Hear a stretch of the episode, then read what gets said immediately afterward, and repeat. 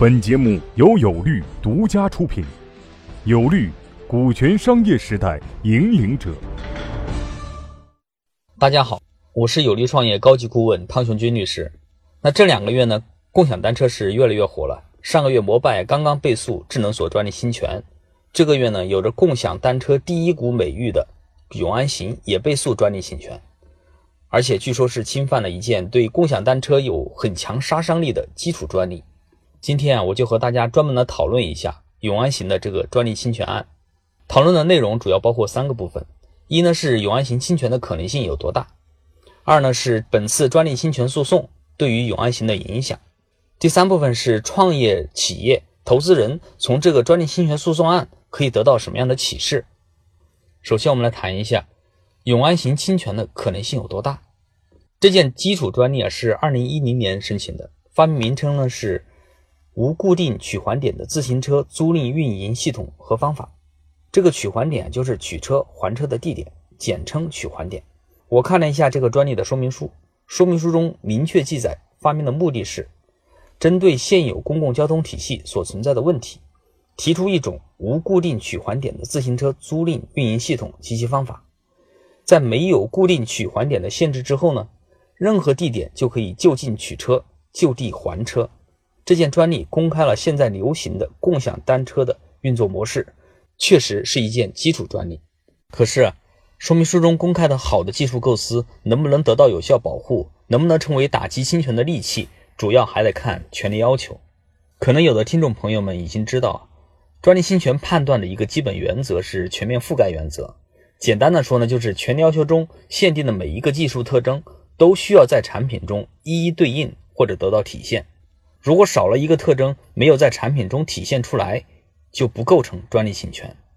所以，权利要求撰写的质量直接决定了保护范围是宽还是窄，竞争对手是不是可以规避。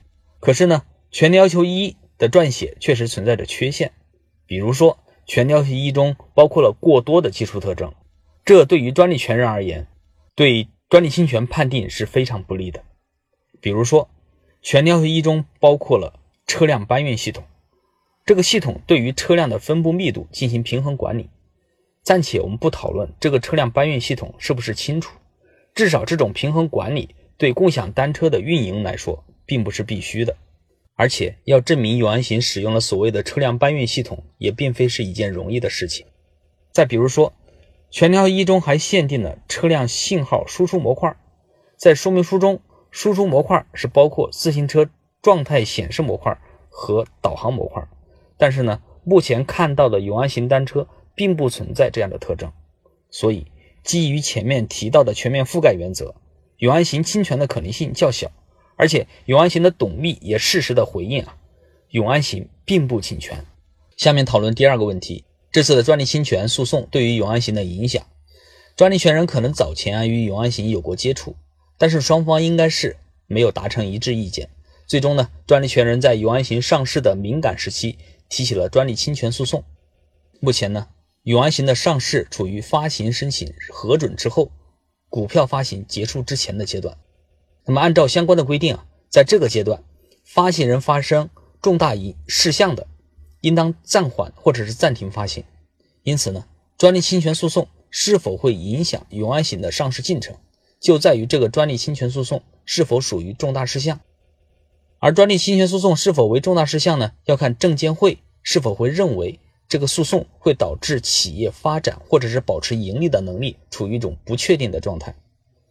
如果永安行能够拿出足够的证据向证监会证明自己并不侵权。那么这次专利侵权诉讼可能不会成为永安行上市的硬伤。不过话说回来，如果永安行侵权，那么永安行的上市进程将会被严重影响，甚至可能就此流产。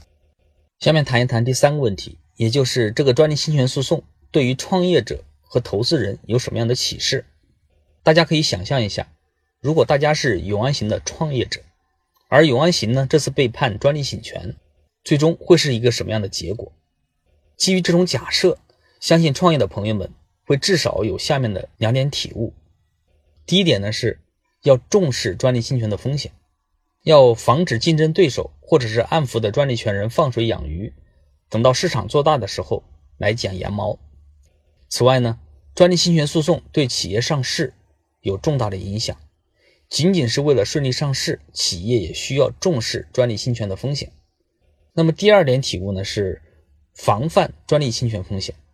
那怎样防范专利侵权风险呢？专利预警是一个非常重要的措施。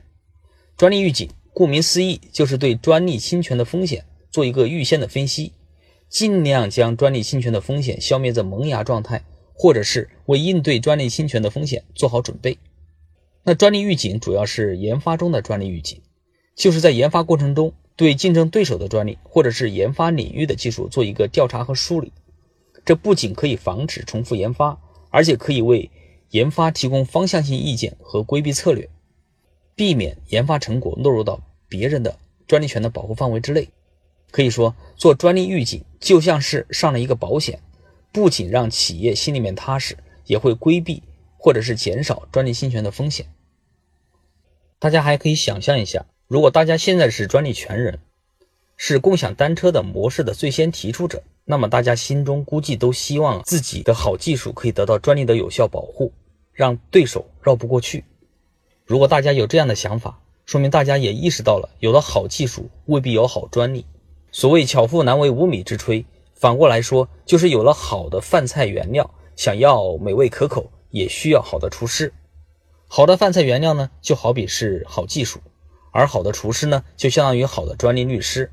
好的技术能不能得到专利的有效保护，跟选用的专利律师有非常大的关系。同样，大家也可以想象一下，自己是永安行的投资人，例如是蚂蚁金服、IDG 资本和深创投等投资机构。那么，在这个专利侵权诉讼中，如果永安行最终被判侵权，投资人是不是会损失惨重？如果损失惨重，其实直接的罪魁祸首就是专利侵权。虽然只是假设，但是也说明了对于投资人而言，专门分析被投资人的运行模式和产品是否存在专利侵权的风险，是绕不开的一个步骤。在国家鼓励创新，也越来越重视知识产权保护的大环境之下呢，投资人在投资之前，确实有必要对。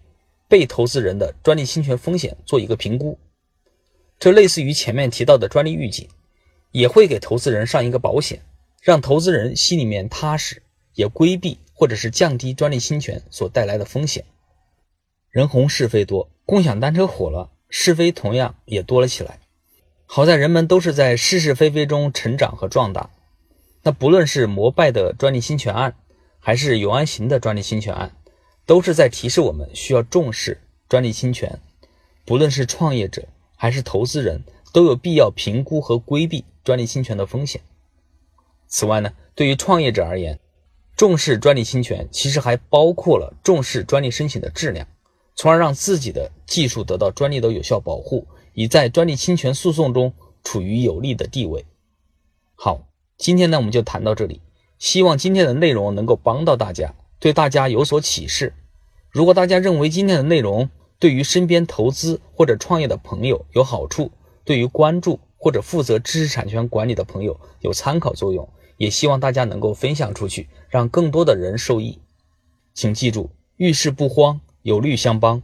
谢谢大家的聆听，再会。各位企业家、创业者，告诉大家一个好消息。由全国著名股权专家王英军律师亲授的线下股权实战营现已面向全国招募学员，报名或合作洽谈详情，请添加微信 y o u l a w 零零一 y o u l a w 零零一，或拨打报名热线零幺零五六零七八六二八咨询。